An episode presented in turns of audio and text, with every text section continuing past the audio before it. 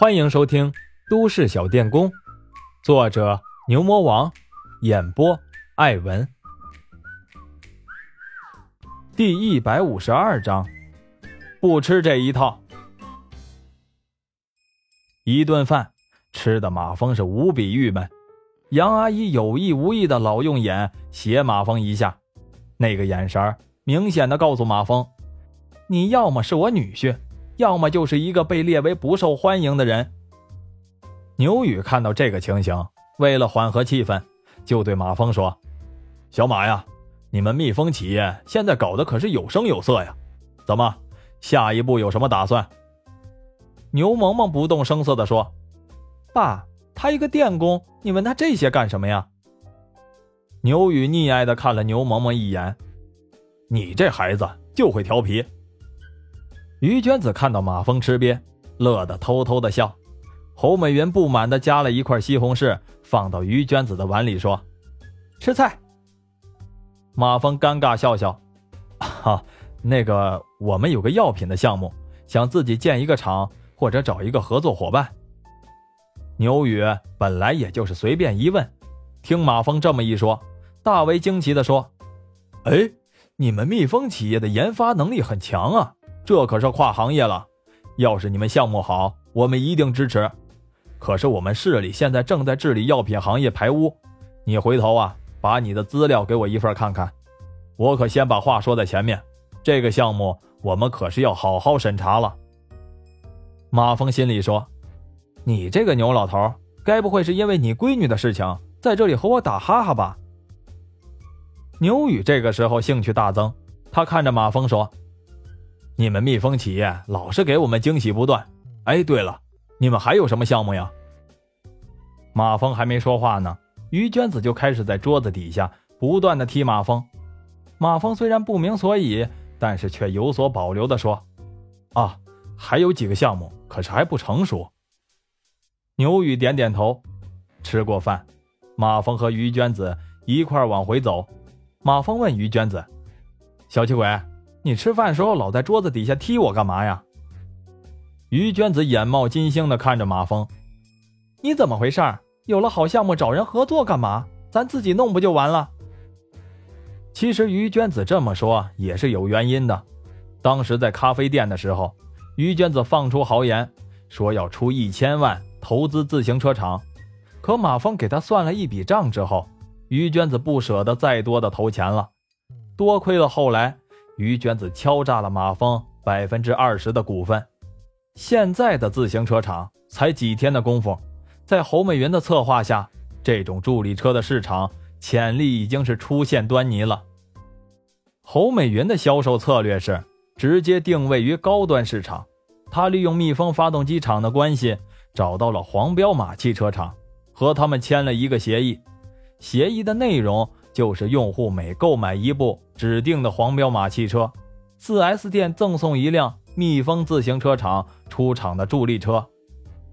一开始，黄标马汽车厂完全是看在蜜蜂发动机厂的面子上，接受了这个每辆助力车付给蜜蜂四千元的不公平协议。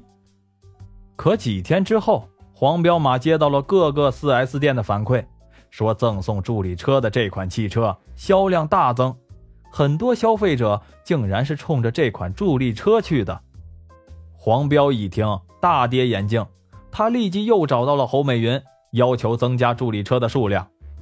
本来黄彪以为这是一件水到渠成的事儿，可是人家侯美云根本就不答应，人家的理由是自己的助力车定位于高端，你黄彪马那些微型车。不够档次，会降低助力车的身份。黄彪在失望之余，也坚定了一个信念，那就是人家蜜蜂当初给他这个政策，就是看上了他黄彪。以后不管蜜蜂企业有什么项目，自己不管付出多少成本，先抢过来再说。当然，在黄彪马搭售赠送这款助力车的时候，其他的许多大厂也纷纷找到了蜜蜂自行车厂，要求。同样的搭售赠送，送上门来的钱，侯美云是没有理由不赚的。他又挑选了几款高端的汽车，和他们签署了协议。当然，在和其他汽车厂签署协议的时候，助力车的价格已经提到了五千元。这件事让黄彪知道了之后，也是更加感谢蜜蜂企业对他的照顾。后来，马峰再和他结算那定做的十辆汽车款子的时候，黄彪立即给马峰打电话，口气里不容置疑地说：“车送给马峰了，要是马峰给他钱，就是在打他的脸。当然，这是后话了。”在侯美云一系列的操作之下，现在这款助力车已经是有价无市，黑市上的交易都到了八千块了。就目前自行车厂的产能，根本就无法满足市场。现在你是不买汽车，根本得不到它。于娟子美滋滋的和侯美云说：“以后所有的汽车 4S 店，将来都是咱们的专卖店了。”通过这件事儿，于娟子虽然也跟着挣了大钱，可钻进钱眼里的于娟子还是后悔当初没有投资。她常常想，要是当时自己一狠心，多拿一点钱出来。那就不是百分之二十的股份了。所以这一次，马峰一说有项目，又要找人合作，他立即就急眼了。在饭桌上，他就开始踢马蜂，这还是轻的，要不是牛市长在一边，他能直接拿手挠马蜂。马蜂看着于娟子说：“喂，你懂医学吗？你就知道瞎弄。”于娟子看着马蜂：“你不要叫我外号吗？”我又不是没有名字，那我叫你什么呀？子曰。于娟子红着脸说：“我爸爸都是叫我娟儿。”啊，好吧，娟儿，你懂医学吗？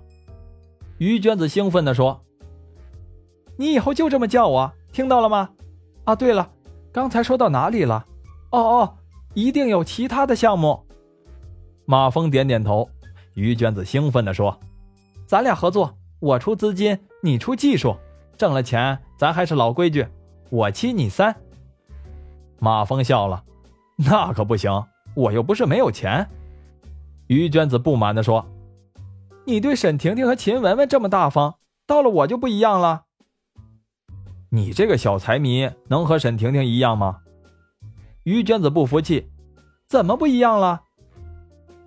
马峰回答：“尽管这不是我的意思。”可沈婷婷把蜜蜂企业所有的盈利都打到了我的账上，要是你，你能办得到吗？于娟子嘟嘟囔囔地说：“信你才怪。”接着，于娟子想了想，又好奇地说：“我能看看你的账号吗？”马峰赶紧说：“ 谢谢啊，不用了。要不我帮你保管吧？”马峰听了哈哈大笑。于娟子看了看马峰，心里暗想。等有一天你落到我手里，我看你还笑得出来吗？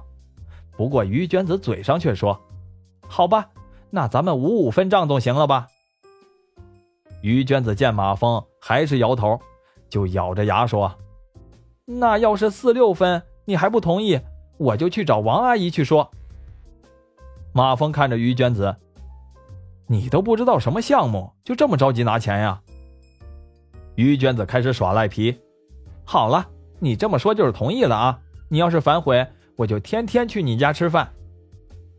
马峰无奈，哎呀，行了，你现在还不就是天天去我家吃饭吗？你伙食费交了没有啊？于娟子理直气壮地说：“我要交的，王阿姨不要吗？”这个时候，马峰的电话响了。马峰看了看号码，对于娟子说：“喂，我在这儿下车。”于娟子气呼呼地说：“又是喂。”哦哦哦，娟儿，我在这儿下车。”于娟子美滋滋的一边停车一边说：“这还差不多，记住了啊，以后就这么叫。”马峰下了车后接起了电话，温柔的问：“啊，小丽啊，找我有事吗？你什么时候过来这边啊？我想你了。我这边还有点事儿呢。”忙完了就去你那儿。郭小丽答应了一声。这段时间不知道为什么，黑口社那边一直没有订我们的货。另外，欧洲的一个有名的社团倒是有个很大的订单，我没有接。很大？有多大呀？郭小丽说：“怪就怪在这里，他们那个订单和黑口经常订的数目基本吻合，我没有给他们报价，他们留了一个电话给我们的销售部。这样，你先把那个电话发给我，我了解一下情况。马峰接着就给黑口难产打了个电话，可拨通之后，马峰发现对方的电话已经欠费停机了。马峰立即意识到黑口出事儿了，要不是出了事儿。说什么他的电话也不会欠费的呀？马峰思索了一下，接通了郭小丽给他的电话号码。电话一接通，马峰还没有说话，对方就用流利的中文说：“你一定是蜜蜂企业的代表吧？哼，我已经等你的电话等了很久了。”马峰淡淡的说：“黑口社的事情是你们做的？”对方牛哄哄的说：“啊，不不不。”现在已经没有黑口社了，黑口社已经成为过去式了。马峰心里一动，黑口毛利那件事儿，你们干的很不错嘛。对方一惊，接着问：“你怎么知道的？”哼，好了，我们进入正题吧。货我可以给你，你报个价吧。爽快，那我就不兜圈子了，五十美金，怎么样？你这么说，那就是没有诚意了。恰恰相反，我们这么说是很有诚意的。哦，那估计我们给黑口社的价格，你们一定是一清二楚了。你们出的这个价格，还说有诚意？没错，黑口社从你们那里进货是一百美元，可你不要忘了，你们对外明码标价的价格是十美元。你们给黑口社的价格虽然不违反法律，也上不了台面。你想一下，要是你们突然把价格提高十倍，想想你们厂的声誉吧。马峰说：“你的意思是，要是我不卖给你，就没有办法高价出售了，是吧？”对方信心十足：“当然，你可以找另外的代理商，不过他们的安全嘛。”哈哈哈。你看到黑口社了吗？他们就是例子。马峰又问：“你的意思是，我们海外销售只能和你合作了？”对方哈哈一笑：“ 你的理解十分正确。不过我可以告诉你，我们信誉很好的，我们付款方式也可以参照黑口社。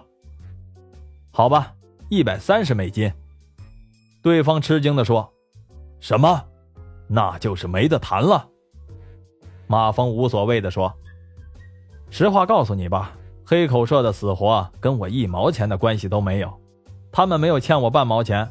我也可以告诉你，我不知道你是什么社团，我承认你们可能很有实力，你们实力到了什么程度，我就不知道了。不过有一点你要注意，我们的产品根本就不愁销路。”有很多国家的政府军对我们的产品也很感兴趣。你们要是准备和政府军作对，颠覆一个国家的政权，我倒没有打算拦着你们。不过老子可不吃你这一套，就这个价格，你们爱要不要？